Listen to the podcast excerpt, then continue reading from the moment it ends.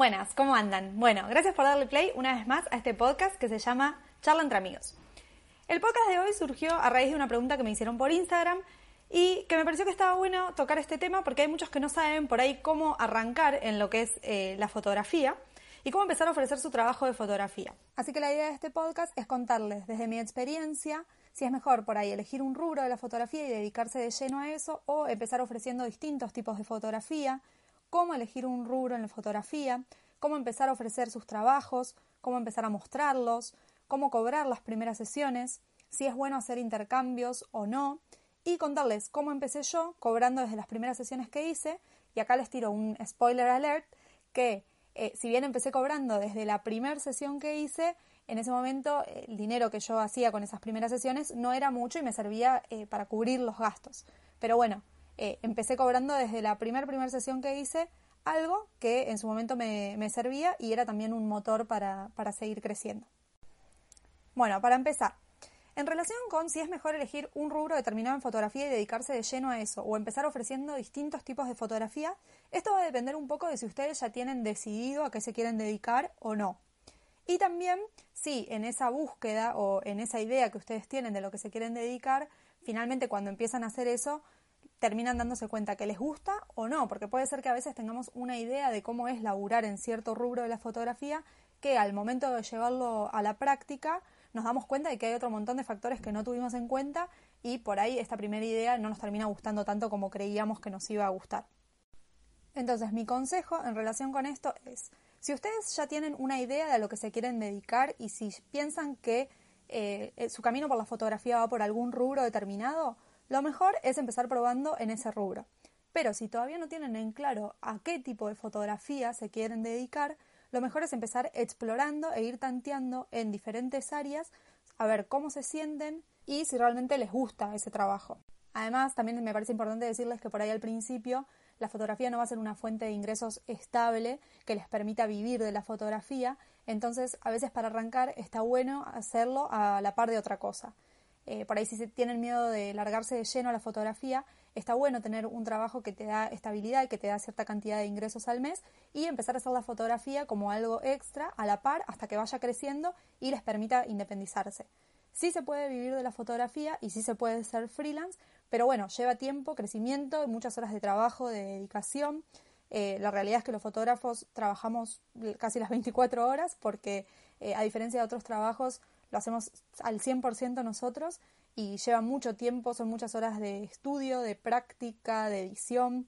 Por ahí, para los que lo ven de afuera, parece como más fácil o que tenemos mucho tiempo libre, que tenemos tiempo para viajar y hacer otras cosas, pero la realidad es que nos dedicamos 100% a la fotografía y que son muchísimas horas que le dedicamos a estar sentados en la computadora, a estar estudiando, viendo tutoriales, aprendiendo, informándonos. Eh, la diferencia por ahí con otros trabajos es que realmente uno hace lo que le apasiona y por ahí no le importa estar tanta cantidad de horas haciendo eso, pero bueno, al final uno es fotógrafo y es también diseñador, hace un poco de redes sociales, o sea, nos toca hacer de todo, nos toca hacer la parte de ventas, eh, de presupuestos, de administración, son un montón, un montón de cosas que al final nos llevan un montón de tiempo. Entonces, eh, esto es importante también tenerlo en cuenta, o sea, saber que eh, es un trabajo que va a llevar mucho tiempo, que nos va a ocupar una gran parte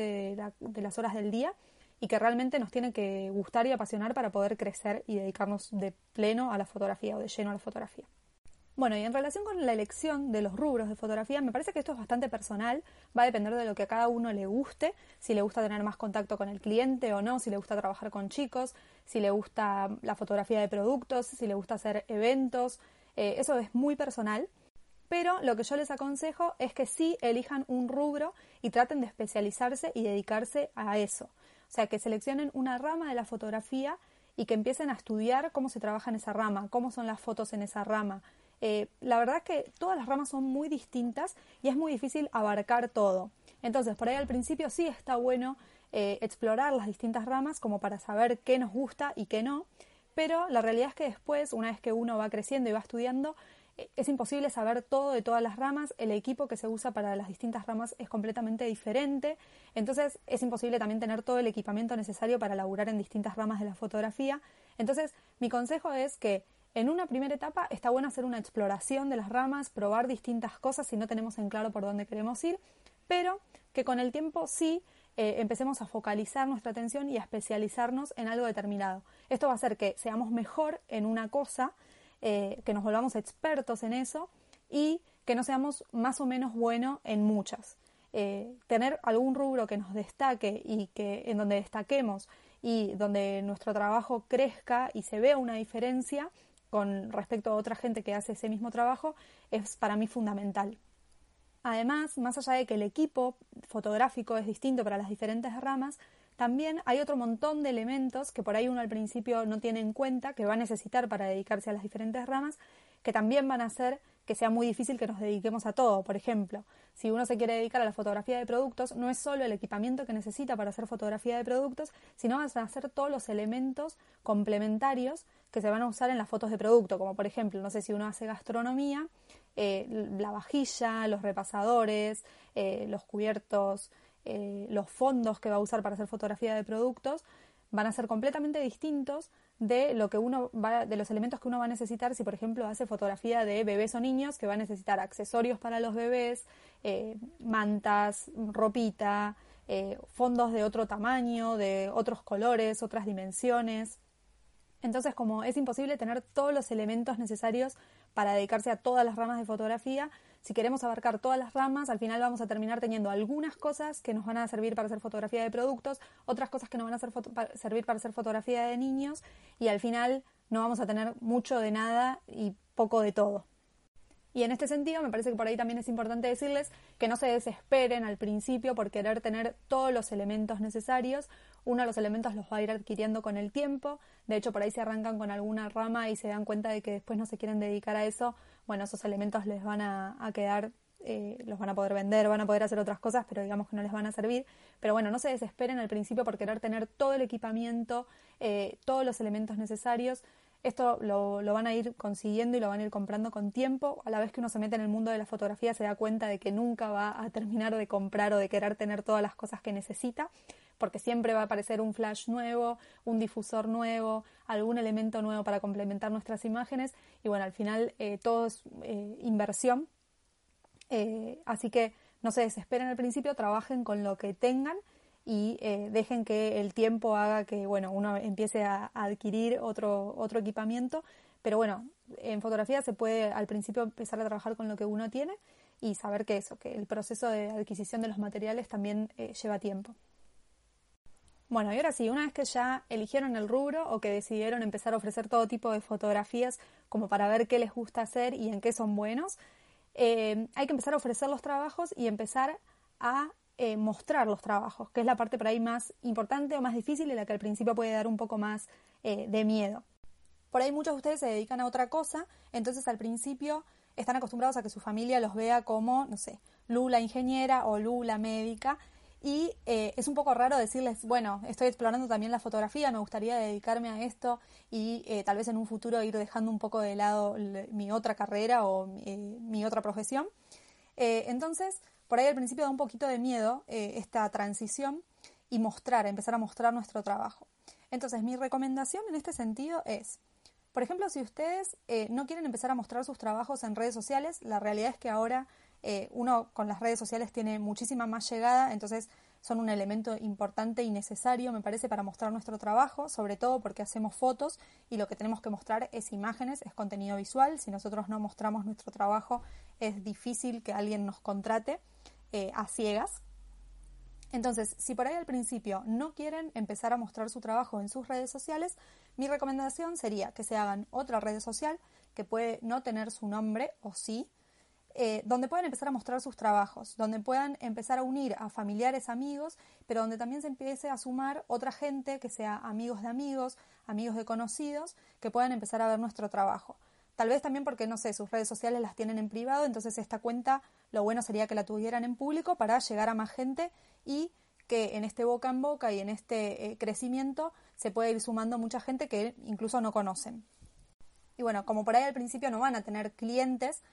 eh, lo que yo les aconsejo es por ahí que empiecen a ofrecerles su trabajo o empiecen a hacer fotos, que la gente que los rodea también se empiece a acostumbrar a que ustedes están con la cámara de fotos y que empiecen a mostrarle a sus familiares, a sus amigos, que si por ejemplo tienen algún amigo que tiene algún emprendimiento, le digan, bueno, mira, estoy haciendo esto, me gustaría hacerle fotos a tus productos, por ahí a vos te sirven para sumarlas a tu página y si por ahí esa persona no las quiere compartir en su página, bueno, de todas formas les sirve a ustedes como para tener material para ir mostrando. Entonces, al principio no importa no tener clientes, eh, siempre va a haber fotos para hacer. Eh, y en este sentido, por ahí compartirles una frase del libro eh, Still Like an Artist de Austin Kleon, donde el autor lo que dice es Fake it until you make it. Esto quiere decir, simúlalo hasta que lo hagas. O sea, simulemos estar trabajando, por ejemplo, para X marca, que puede ser la marca de algún producto que tengamos en, nuestra casa, o simulemos estar trabajando haciendo una sesión de prebodas donde los novios, entre comillas, eh, sean una pareja de amigos. Entonces hagamos estas fotos como si en verdad lo estuviéramos haciendo para clientes reales, como si en verdad estuviéramos haciendo las fotos de ese producto para darle a la marca o las fotos de la pareja de nuestros amigos como si fuera una sesión de prebodas. Eh, y otra frase que el autor dice en este libro, que también me encanta para compartirles, es, pretende ser algo que no sos hasta que realmente lo seas, hasta que el resto de la gente te vea de la forma que vos querés que te vea. A mí esta frase me encanta porque lo que dice es esto, tenés que empezar haciendo el trabajo que te gustaría estar haciendo, aunque por ahí al principio no sea real o no sea con clientes reales, bueno, empezar a hacerlo para poder empezar a mostrar ese trabajo. Pero recalcarles de nuevo esto, que vendemos fotos, así que para empezar a vender nuestro trabajo tenemos que tener material para mostrar y tenemos que ir armando nuestro portfolio de a poco y no tener miedo a mostrarlo. Por ahí al principio no vamos a ser los mejores, eh, tampoco se guíen de que sus fotos van a ser como las de sus referentes y se frustren porque sus fotos no llegan a ser eso. No, el proceso de aprendizaje y de crecimiento es largo, tiene subidas, bajadas, tiene llanos, entonces no se frustren al principio si sus fotos no son su ideal, eh, sino que tengan en cuenta esto, que el crecimiento eh, es, un es un proceso y que lleva tiempo. Lo importante es animarse y arrancar, empezar a hacer fotos. Bueno, y en este sentido también decirles que por ahí si ustedes ya eligieron un nicho al que se quieren dedicar, es importante que empiecen haciendo fotos que estén relacionadas con lo que ustedes decidieron hacer. Por ejemplo, si ustedes se quieren dedicar a hacer fotografía de bodas, no les va a servir empezando, empezar haciendo fotografías de bebés o de niños o fotografías de productos, porque lo que ustedes van a querer vender no es lo que van a estar mostrando. O sea, uno vende lo que muestra. Entonces, si bien por ahí hacer otros tipos de fotografía les sirve para practicar, para crecer, para mejorar, para saber cómo se trabaja en otros rubros, no les va a servir para promocionar su trabajo. Entonces, mi consejo es que si ustedes se quieren dedicar a una cosa, empiecen haciendo fotos de eso a lo que se quieren dedicar y así a medida que vayan haciendo, que vayan mostrando sus trabajos, que tal vez sus trabajos aparezcan también en las redes sociales de algún conocido al que le hicieron fotos, se va a empezar a correr la bola, se van a empezar a hacer contactos entre amigos de amigos que le dice, che, mira, tal persona está haciendo estas fotos, me hizo las fotos, o que esa persona le pregunta, eh, me gustaron tus fotos, quién te las hizo. Bueno, y si tienen suerte, si las fotos van quedando buenas, van a empezar a llegar por ahí los primeros contactos de desconocidos, que esa es la parte por ahí más linda, cuando te empiezan a llegar los primeros eh, pedidos de precio de desconocidos y decís, bueno, eh, esto está creciendo, ya no son solo mis amigos o mis familiares que me piden para hacer las fotos, sino que empiezan a, a ser desconocidos eh, que, empiezan a valorar tu trabajo y ahí me parece que es el momento en el que uno se da cuenta de que, bueno, lo que estoy haciendo está bueno, gusta, eh, ya no es mi mamá o mi amiga que me dice que mis fotos están buenas y uno empieza a crecer y no tener miedo de cobrar los trabajos. En relación con esto, al principio no van a ser los mejores, sus trabajos y sus fotos no van a ser las mejores, pero si ya hay un interés de otra persona por su trabajo, significa que lo que están haciendo está bueno, que al otro le está gustando. Así que no tengan miedo de cobrarlo. Esto les va a ayudar a valorar su trabajo. Bueno, y en relación con esto, quiero hablar porque si bien les dije que para mí es importante por ahí al principio tener material para mostrar sus fotos y que por ahí los intercambios son válidos entre conocidos, como para ustedes tener material para subir a sus redes y para mostrar su trabajo, llega un momento que empezamos a tener que cobrar nuestro trabajo y empezar a valorarlo. O sea, uno no puede vivir eternamente haciendo fotos o sesiones de regalo o de prueba porque no se siente seguro con lo que está haciendo. Y me parece que eh, valorar nuestro trabajo desde el inicio nos ayuda a valorar nuestra profesión y a crecer también como profesionales. Porque en definitiva, si nosotros nos queremos dedicar a la fotografía, tenemos que tener en cuenta que la fotografía es nuestro trabajo y no desmerecerlo, no desmerecer el rubro. Ya de por sí es muy difícil hacerle entender a la gente que la fotografía es un trabajo y que es a lo que nosotros nos dedicamos. Entonces, si nosotros los acostumbramos desde el principio a que es nuestro trabajo, es nuestro rubro, si bien lo hacemos porque nos gusta, porque lo amamos, eh, no queremos estar el, todo el día haciendo fotos o no queremos estar editando todo el día y tener una pila para editar, también queremos hacer otras cosas. Entonces, así como, no sé, un carpintero no tiene ganas de estar haciendo muebles todos los días, por ahí nosotros no tenemos ganas de hacer fotos todos los días tampoco. Y en este sentido me parece que es importante eh, marcar esta diferencia y una de las formas que tenemos para marcar esta diferencia es valorando nosotros mismos nuestro trabajo para que el resto los lo pueda valorar también. Así que en relación con los intercambios, mi consejo es que si al principio les sirve un intercambio y tienen ganas de hacerlo, piensen que les, que les sirve tener ese material para mostrar, lo hagan, pero que no sientan la obligación de hacerle fotos a todo el mundo o hacerle fotos a alguien que no nos sirve intercambiar. Por ejemplo, si ustedes esto ya están seguros que quieren dedicarse a hacer fotografía de bodas y hay un conocido que les pide hacer un intercambio por sus productos y ustedes no tienen ganas de hacerlo, piensan que esas fotos no les van a servir, no se sientan en la obligación de hacerlo eh, como un intercambio. Por ahí le pueden decir, no, mira, la verdad que yo hago otras cosas, eh, te puedo pasar un presupuesto si querés que te lo haga, pero a mí no me sirve ese intercambio. O sea, no tengan miedo de decir eso, porque la gente si no se va a acostumbrar a que nuestro trabajo no vale y muchas veces en los intercambios lo que pasa es esto, por ahí eh, no podemos cobrar, si bien no hay que ser como eh, súper estricto en decir, bueno, a ver cuánto vale tu producto, cuánto vale mi trabajo, bueno, y que el intercambio sea exacto al 100%. Eh, muchas veces lo que pasa en los intercambios es esto, por ahí nos dicen, bueno, te damos, no sé, una prenda y me haces una sesión de fotos y bueno, hay mucha diferencia entre lo que vale una cosa y la otra. Entonces, eh, no tengan miedo a rechazar intercambios, o sea, no, eso no va a hacer que después no tengan trabajo. y me parece esto, como los intercambios están buenos si sirven para las dos partes, pero no están obligados a hacerlos y hay un momento en el que uno tiene que dejar de hacer intercambios para empezar a cobrar sus trabajos. O sea, uno no puede hacer intercambios eh, eternamente si se quiere realmente dedicar a la fotografía.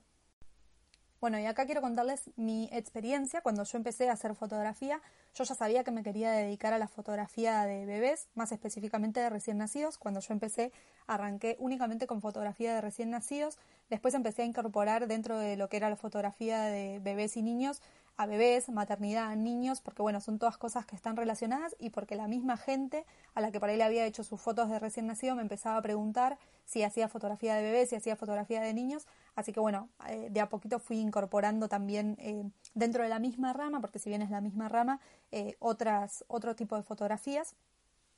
Y contarles que cuando yo empecé, por ejemplo, yo desde la sesión cero que hice,